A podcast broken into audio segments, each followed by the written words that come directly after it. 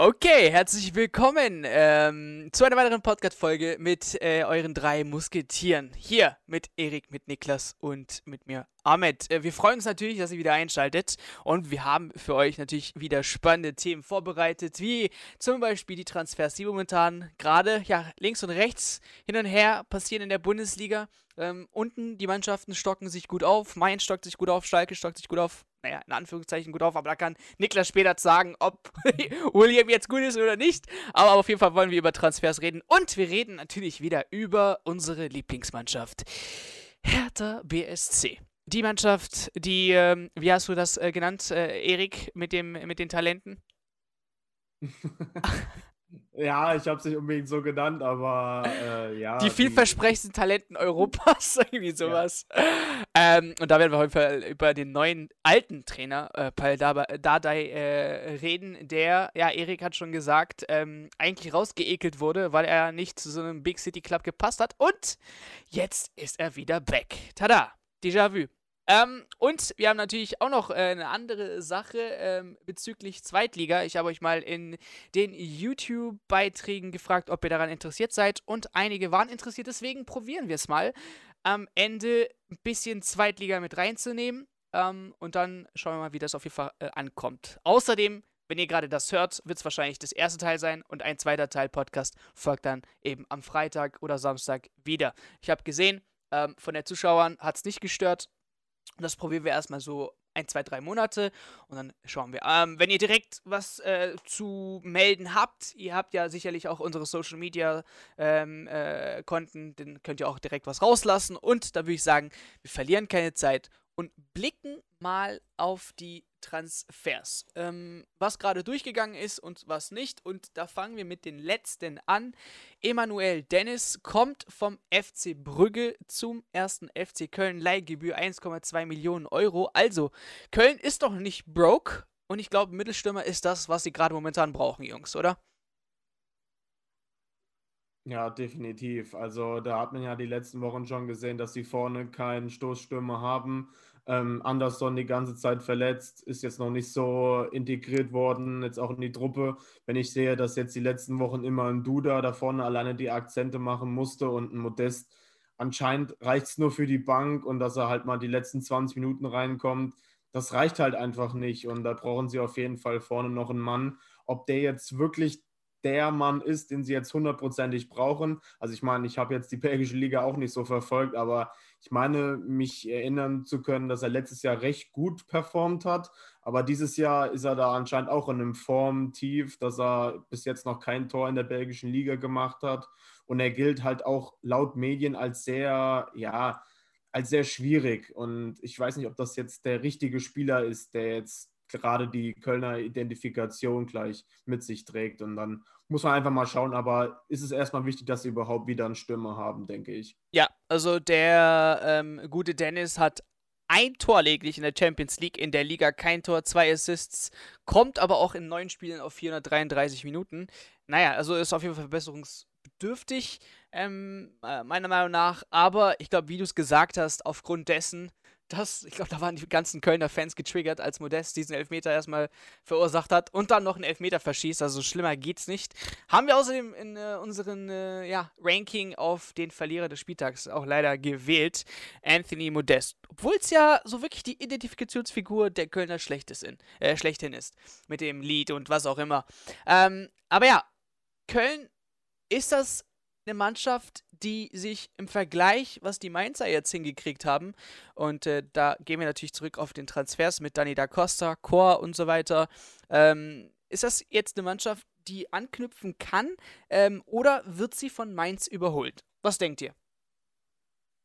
Niklas Meinung ist da ja gerade interessant aus Schalker Sicht, weil die tummeln sich hier alle da unten. Also fang du mal an.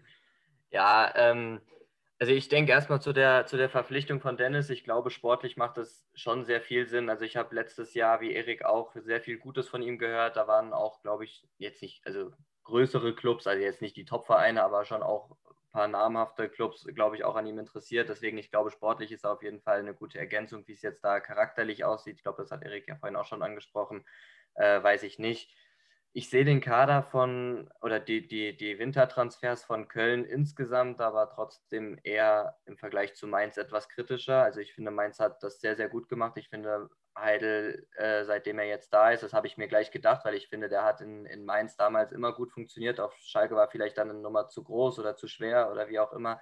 Aber ich fand, in Mainz hat er immer gute Arbeit geleistet und ich finde, das merkt man jetzt auch. Also Verpflichtung von Da Costa, da frage ich mich als Schalker bis heute, warum wir den nicht geholt haben. Ja, das haben wir auch äh, vor knapp drei, vier Wochen. Wann waren das? Wir haben das recht ja. früh eigentlich schon mit Dani da Costa genommen, ähm, ja. wo man eingreifen könnte. Genau, also an dem waren wir ja wohl irgendwie im Sommer schon dran, aber irgendwie hat das alles nicht funktioniert und jetzt ist er dann im Schnellverfahren nach Mainz irgendwie, keine Ahnung. Ähm, und, und auch mit Chor im Mittelfeld. Ich finde, die haben schon gut nachgerüstet und ähm, deswegen würde ich jetzt tendenziell schon sagen, dass die Mainzer rein jetzt was die Wintertransfers betrifft, bis jetzt im Vergleich zu Köln die Nase vorne haben. Ähm, ich bin aber mal gespannt, wie Dennis einschlägt. Wenn der Dennis wirklich gut einschlägt bei Köln, kann ich mir auch vorstellen, dass er sie auch nochmal auf ein neues äh, Niveau hebt und wer am Ende von den beiden weiter vorne steht, ist schwer zu sagen. Ich würde aber Stand jetzt, wenn ich mir die Form anschaue, so ein bisschen in den letzten zwei, drei Wochen eher auf die Mainzer tippen. Okay, also Mainzer, ihr habt es gehört, ihr habt hier ganz gute Rückendeckung äh, von uns und äh, die andere Mannschaft ist eben Schalke, holen sich jetzt William ähm, auch per Laie, äh, 25-jähriger Rechtsverteidiger, diese Position, die eben noch gefüllt äh, werden musste. Ja, man hatte Becker, glaube ich, was, gell? Ähm, auf, den, auf den Außen. Ähm, aber wie Niklas auch das letztens schon gesagt hat, etwas zu jung und man kann jetzt nicht von ihnen erwarten, jedes Spiel durchzuspielen oder wirklich auch jedes Spiel von Anfang an zu spielen. Ist auf jeden Fall von der Fitness, denke ich mal, noch nicht so weit, das äh, durchzuziehen. Ähm, William, äh, William, hast du ihn schon davor auf dem Radar gehabt oder kam der jetzt überraschend und was denkst du, wird er oder ja, hilft er der Mannschaft auf der rechten Verteidigerposition oder ist das weiterhin ein Problem mit ihm. Ja, also William kannte ich, kann ich, kannte ich natürlich schon länger. Also ich halte an sich auch viel von William. Der hat jetzt halt Pech gehabt mit seiner Verletzung und so und dass halt jetzt ein Baku und ein Mbabu in, bei Wolfsburg schon gut funktionieren. Äh, deswegen ist es halt so ein, so ein Transfer, wo ich sage, ich, also erstmal freue ich mich darüber, dass wir überhaupt einen Rechtsverteidiger geholt haben, weil das hieß es im Sommer schon, wir wollen einen holen. Und dann kam nur in Anführungsstrichelchen Ludewig und er war dann viel verletzt. Und selbst wenn er gespielt hat, war er, hat man ihm eben angemerkt, dass ihm noch ein bisschen die Erfahrung fehlt und so. Deswegen bin ich jetzt erstmal sehr froh, dass wir da überhaupt jetzt jemanden geholt haben. Und ich denke auch, dass er Schalke auf jeden Fall weiterhelfen wird, weil wie du gesagt hast, Becker ist halt, der ist gelernter Innenverteidiger eigentlich, der hat jetzt zwar bei Schalke mehr Spiele Rechtsverteidiger gespielt als Innen, aber das ist halt kein Mann, der da dauerhaft spielen kann oder so, zumindest nicht auf höchstem Niveau. Deswegen wurde ja eigentlich von Anfang an auch kommuniziert, dass die beiden Außenverteidigerpositionen auf jeden Fall ähm, äh, Bedarf haben, dass man da nachbessert. Und das hat man jetzt mit Seo und mit, und mit William gemacht. Darüber bin ich sehr froh. Inwiefern er jetzt der Mannschaft direkt hilft, mal gucken, weil, wie gesagt, er hat jetzt noch kaum Einsatzminuten bekommen nach seiner Verletzung. Ich weiß nicht, in welchem Zustand er gerade ist. Für, für Wolfsburg und für ihn ist es natürlich gut, weil bei Schalke wird er im Prinzip, ich lehne mich jetzt mal weit aus dem Fenster, aber fast egal, wie er spielt, er wird seine Spielzeit bekommen, eben yeah. auch am der Alternativen. Ähm, und deswegen ist das natürlich für ihn und für Wolfsburg perfekt. Äh, ich denke auch, dass er für Schalke im Laufe der Rückrunde auf jeden Fall ein Upgrade sein wird ob das jetzt mein Wunschkandidat war oder ob uns andere mehr geholfen hätten, mal gucken. Wie gesagt, von William halte ich an sich viel, aber halt in Topform und da sehe ich ihn halt jetzt nach der langen Verletzung noch nicht. Ja. ja, vielleicht schlägt er ja genauso ein wie Da Costa direkt. Kaum im Mannschaftstraining bei Mainz und dann gleich äh, funktioniert er so gut. Also, das ist natürlich auch. Ist natürlich auch ein schneller, schneller Spieler, auch noch gut am Ball, das, was man bei Brasilianern eben so kennt. Mhm. Ähm, ja, dann abschließend letzter Transfer, der jetzt auch vor kurzem erst klar, Daniel Costa ist auch schon passiert, ähm, aber die haben wir ja schon alle spielen sehen, von daher wollen wir jetzt nicht allzu sehr darauf eingehen. Ähm, wir machen ähm, später auf jeden Fall noch was näher über Mainz, schauen uns die Mannschaft an. Aber letzter Spieler wäre Jakob Brunn-Larsen, wird jetzt aus, äh, verliehen äh, Richtung Anderlecht. Also, belgische Liga, ist das, ist der Junge ja vorbei? Äh, das, er, er, galt ja mal als Talent, ne? also wirklich als jemand, der nicht ganz, ganz groß rauskommen würde, auf jeden Fall ein guter Kicker sein könnte. Und jetzt hat er so Station für Station hinter sich von Borussia Dortmund eben weg. Ähm, und, und, und jetzt halt Laie nach, äh, nach Belgien. Ja, ist das so wirklich ein harter, harter Knick in seiner Karriere? Ähm, oder denkt ihr, okay, das wird sich auf jeden Fall ein bisschen gut tun und dann kommt er noch besser zurück? Ich glaube halt, er braucht auf jeden Fall Spielpraxis. Das ist das Einzige, was er jetzt braucht, wenn er jetzt auch unter Hoeneß jetzt die ganze Zeit auch nicht mal irgendwie ansatzweise im Kader war oder in der Startelf ich bleibe dabei, der ist an sich ein guter Kicker, hat gute Anlagen, hat er bei Dortmund in manchen Spielen auch gezeigt. Also, aber ich würde ihn jetzt nicht als ja, überkrass talentierten Spieler jetzt sehen, aber er ist ein ganz solider Bundesligaspieler und ähm, ich denke, dass er halt einfach noch ein bisschen, noch ein bisschen braucht und da tut ihm die belgische Liga vielleicht ganz gut und ja. Niklas? Ja, äh, würde ich an sich auch unterschreiben. Ähm, ich ich finde halt, Brünn Larsen, der hatte mal so eine Phase, ich weiß gar nicht, wann das war, war das letzte Rückrunde oder so, keine Ahnung, da fand ich ihn eigentlich sogar halbwegs gut, weil da hat er auch ein bisschen Einsatzzeit bekommen, aber er spielt halt jetzt auch schon ja, seit mehreren Wochen keine Rolle mehr. Insofern denke ich, ein Wechsel erstmal in eine vermeintlich kleinere Liga ähm, wird ihm auf jeden Fall gut tun, was Spielzeit betrifft und sich dann dort eben empfehlen. Und ob er es dann am Ende in der Bundesliga versuchen wird oder eben im Ausland dauerhaft, dann ähm, wird man sehen. Aber schaden oh. wird nicht. Ja, das äh, mal zu den Transfers, die fix sind. Kommen wir ein bisschen zu den Gerüchten und äh, da hat Erik vom Podcast was über Diod Upamecano ähm, äh, ja, gesagt. Anscheinend gab es ein Treffen, oder? Ja, anscheinend soll die Woche oder letzte Woche Flick mit Upamecano schon Gespräche geführt haben, laut Kicker-Meldungen von heute, meine ich. Und also das ist das, was wir die letzten Wochen ja auch schon im Podcast die ganze Zeit besprochen haben, dass wir halt davon ausgehen, dass die Bayern auf jeden Fall nachrüsten werden, nachdem lustigerweise auch Alaba direkt nach unserem Podcast offiziell wurde. Also ja, also offiziell kann man ja schon eigentlich sagen. Also der wurde ja schon gefühlt in Madrid vorgestellt, so von, von der Zeitung jetzt her, sage ich jetzt mal, sei es Bild, sei es die Marker oder sonst irgendwas. Ja. Und denke ich, wird die nächsten Wochen auch über die Bühne gehen, auf jeden Fall.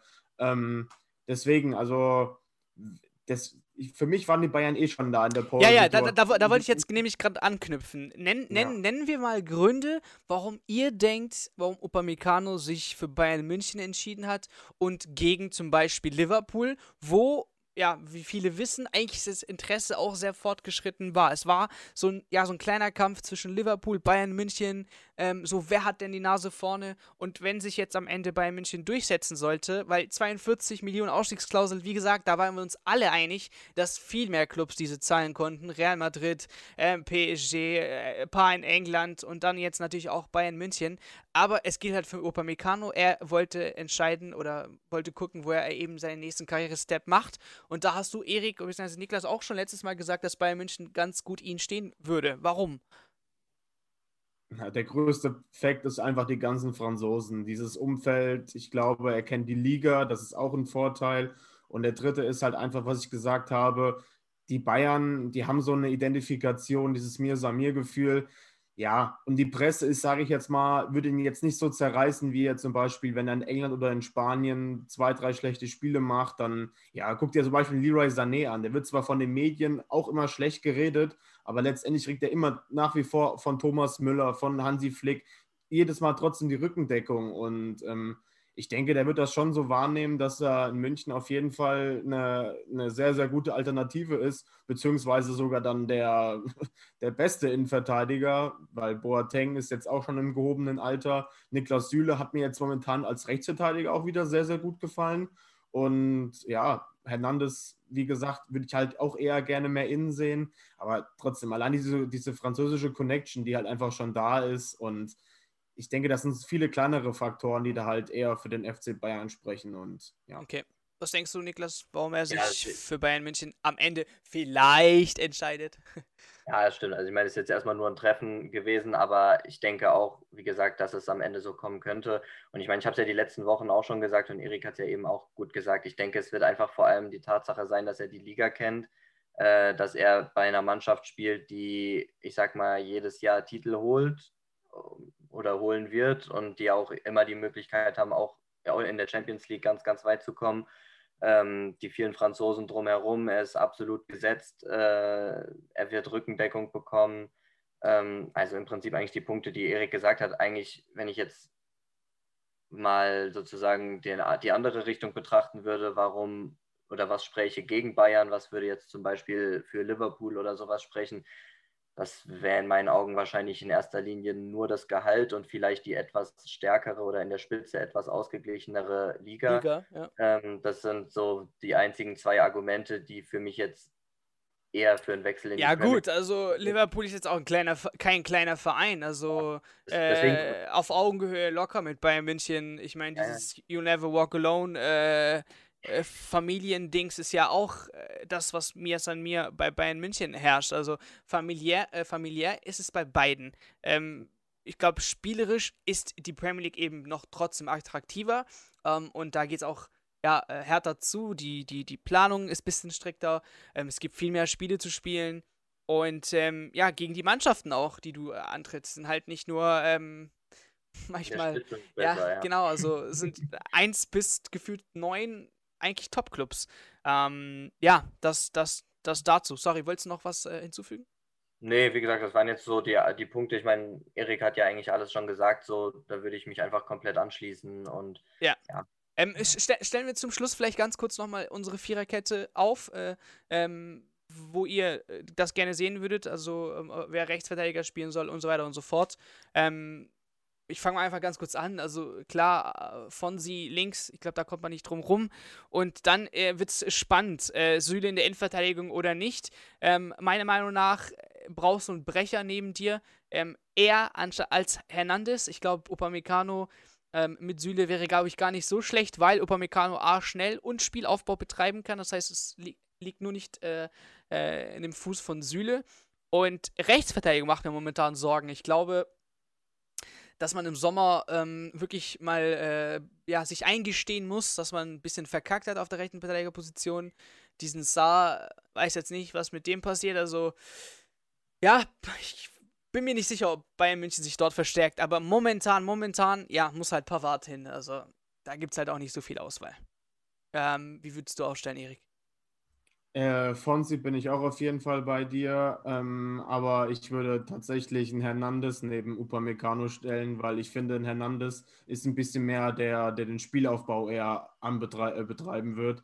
Und Upamecano ist halt eher so der Brecher, finde ich. Wenn du jetzt Süle und Upamecano zwei relativ schnelle Brecher in der Mitte hast, ich meine, gegen den Rashica sehen sie vielleicht stark aus, aber wenn dann, keine Ahnung, Rashica mit seinen ganzen Skills dann vorbeikommt. Mit seinen ganzen Beispiel, Skills, Jungs, ich muss hier Stopp machen, Alter. Ja, nur als Beispiel, als Beispiel jetzt in der Liga, weil er mir halt gerade eingefallen ist, so ein kleiner wuseliger Stürmer, da könnten die vielleicht schon mal Probleme haben, aber ja. allein die Körpergröße oder so. Naja, also, Gegenargument. Also wenn man sich die äh, Spiele von RB Leipzig anschaut, Upamecano hat meistens alle Spieler im Griff, egal welcher Sorte. Und Spielaufbau läuft über Upamecano bei RB Leipzig äh, und Sabitzer.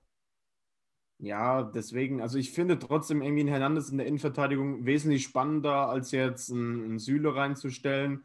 Ähm, aber allein, weil du es ja eben angesprochen hast mit der Rechtsverteidigerposition, ich weiß nicht, ob das Flick so als Experiment sieht jetzt gerade mit Süle. Ich würde es einfach weiterhin ausprobieren. Ich meine, dafür ist es werden die Bayern wahrscheinlich eh wieder Meister. Ja. Äh, fünf, sechs Spieltage vor Schluss. Und warum dann nicht einfach mal Süle komplett als Rechtsverteidiger einplanen, wenn er jetzt dann so gut funktioniert? Und dann kann man meinetwegen mit Pavard wieder innen ausprobieren und Niang Su oder wie er ausgesprochen wird. Der junge Franzose hat man ja auch noch in der Hinterhand. Genau, also, wenn er wieder fit ist. Die Bayern haben genug Alternativen hinten. Also ich, ja. Okay, zum Schluss noch äh, Niklas Viererkette. Ja. Also ich würde es auch ähm, ähnlich machen wie Erik. Also ich würde auch Hernandez neben Upamecano bringen, allein schon aus dem Grund, weil Hernandez halt ein Linksfuß ist und das ist oft für den Spielaufbau halt äh, besser, wenn du einen Linksfuß und einen Rechtsfuß in der Innenverteidigung hast. Ist jetzt kein unbedingt Muss, aber, ja, ja, ich weiß, was aber, du meinst. Äh, aber ist trotzdem besser und deswegen ähm, würde ich das eigentlich auch ganz gerne sehen und dann hatte man halt einen Boateng und eben einen Kouassi, den man aufbauen kann, eben in der Hinterhand ähm, einer mit Erfahrung und ein Jungspund, der da jederzeit reinstoßen kann. Hernandez könnte notfalls auch mal links aushelfen, wenn mit Davis mal was ist. Und rechts bin ich eigentlich eher auch deiner Meinung, Ahmed. Ich würde auch den Bayern raten, dass sie auf der Rechtsverteidigerposition im Sommer noch was machen, weil für mich ist Saar keine Alternative und hat für mich jetzt auch noch kein Spiel gemacht, wo ich jetzt wirklich sagen würde, ja, da hat er überzeugt. Ja. Pavard hat eine starke letzte Saison gespielt, dieses Jahr so lala. Und Süle ist natürlich einer, der macht es momentan ganz gut, aber ist auch keine nicht, langfristige Lösung. Also, genau, ja. ich weiß jetzt auch nicht, gerade jetzt, wenn man bedenkt, dass ja oft mal die Bayern zu der Zeit, wo Kimmich Rechtsverteidiger gespielt hat oder auch Lahm oder so, dass da immer mal der Rechtsverteidiger weit mit nach vorne ist und Flanken geschlagen hat und weiß ich nicht. Das ist jetzt eher, bei Süle sehe ich halt eher diese etwas defensive Interpretation der Rechtsverteidigerrolle, was natürlich nicht schlecht ist, aber, ähm, aber ich glaube, den Bayern wird es gut tun, wenn noch einer mit Offensivschwung dazukommen wird. Und dann kann man halt wählen, je nach Gegner vielleicht auch, ob du die etwas defensivere Variante wählst oder eben die mitspielende.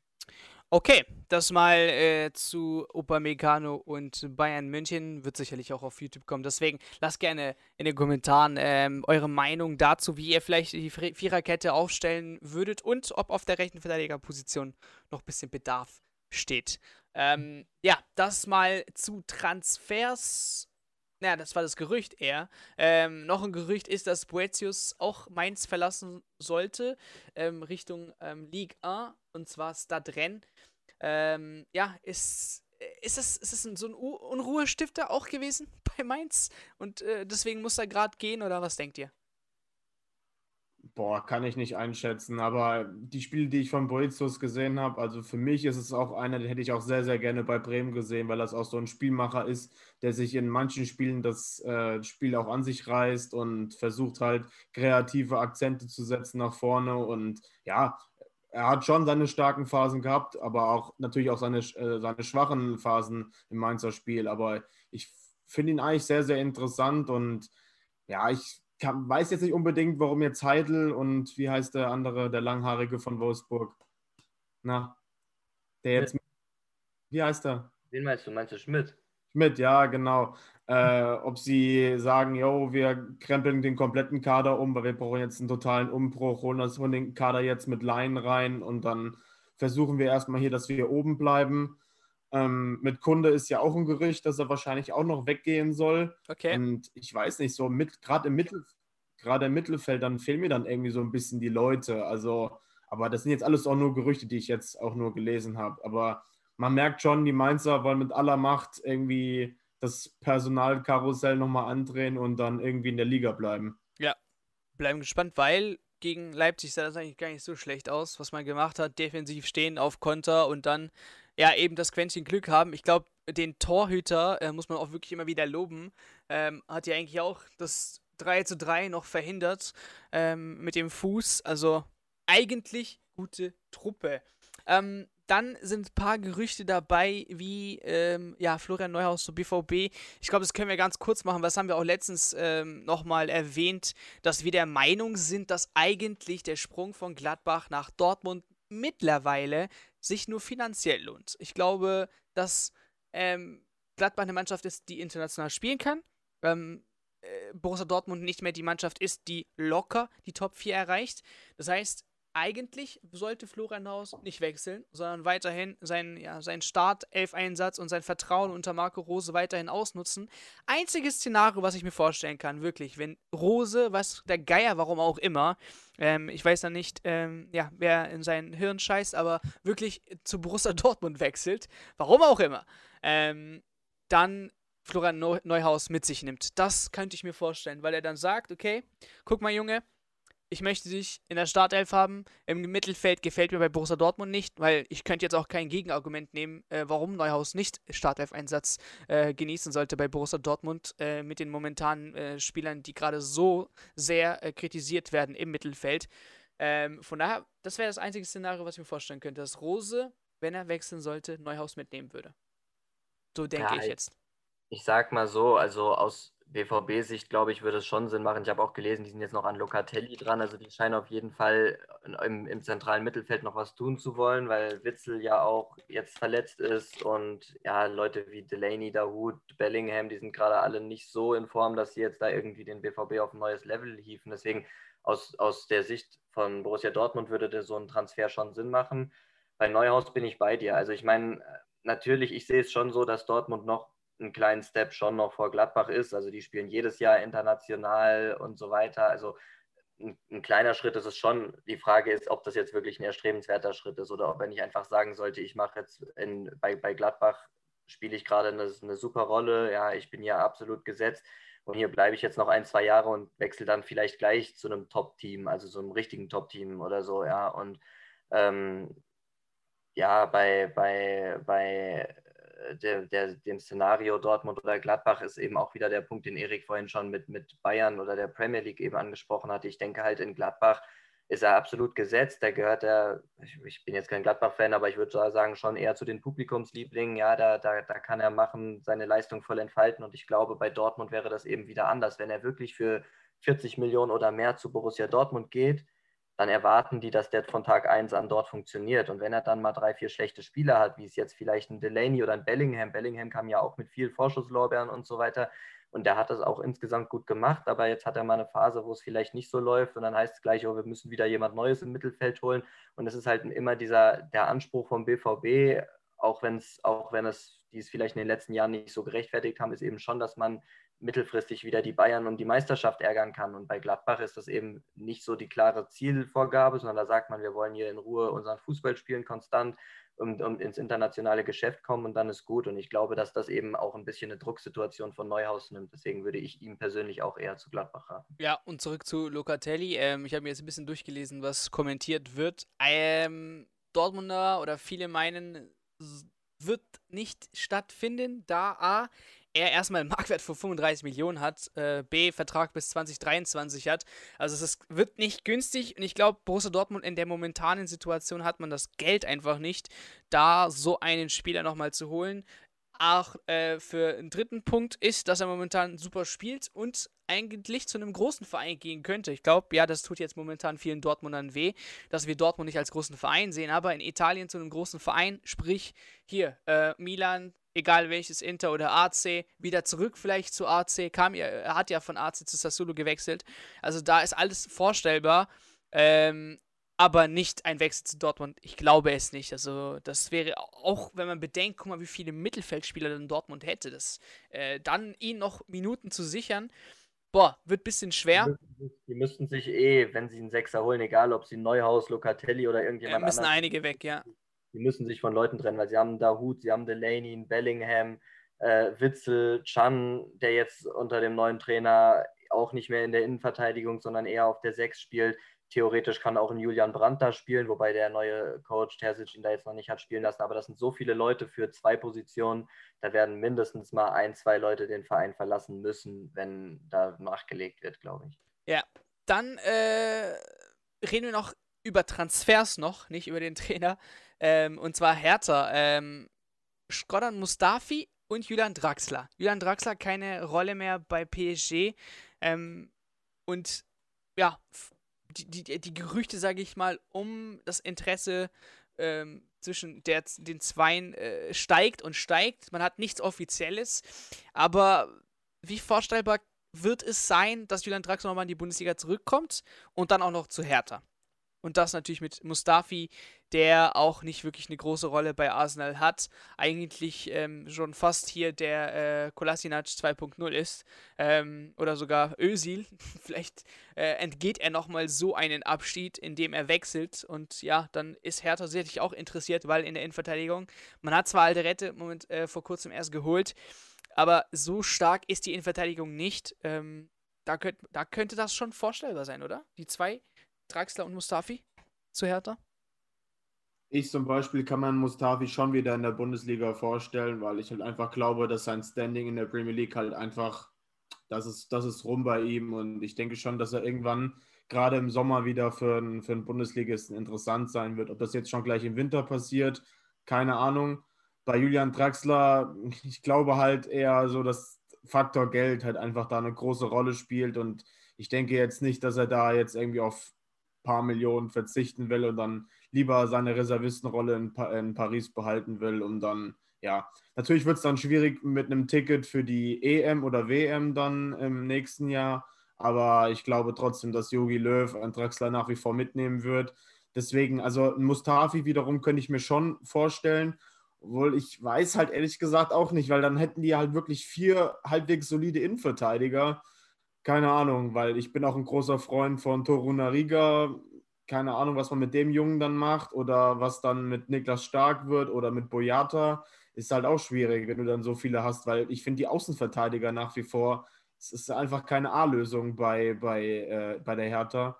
Ähm, Vielleicht mal äh, ein Punkt, was man mit reinbringen kann, diese Leaderschaft bei Hertha. Das ist ja Draxler nicht, also der wird jetzt hier keine Leaderschaft nehmen, äh, übernehmen, oder?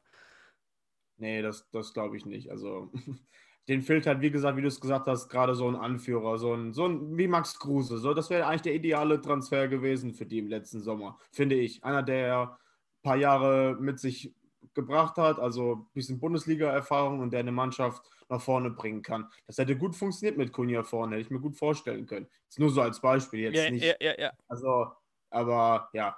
Ähm, ansonsten, wen hätten wir denn jetzt dann noch so, der vielleicht ein bisschen Leading. Sokrates. ich bin ja, richtig. Ist halt also, halt alter Stiefel, der Typ. Ja, Digga, der ist 32, Bro. Also so alt ist es jetzt auch nicht. Ähm, schon eingestuft, ja. B-Vertrag aufgelöst mit, mit Arsenal. Also auch theoretisch. Äh, äh, also, als der gegangen ist von Borussia Dortmund, kamen die Probleme. Weil, schau dir mal seine Spielweise an.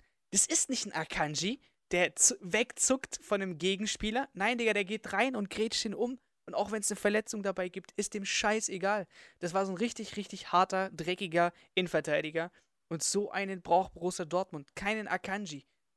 Der kann nicht, der kann keinen Spielaufbau und der ist nicht hart in den Zweikämpfen, geht nicht hart dran.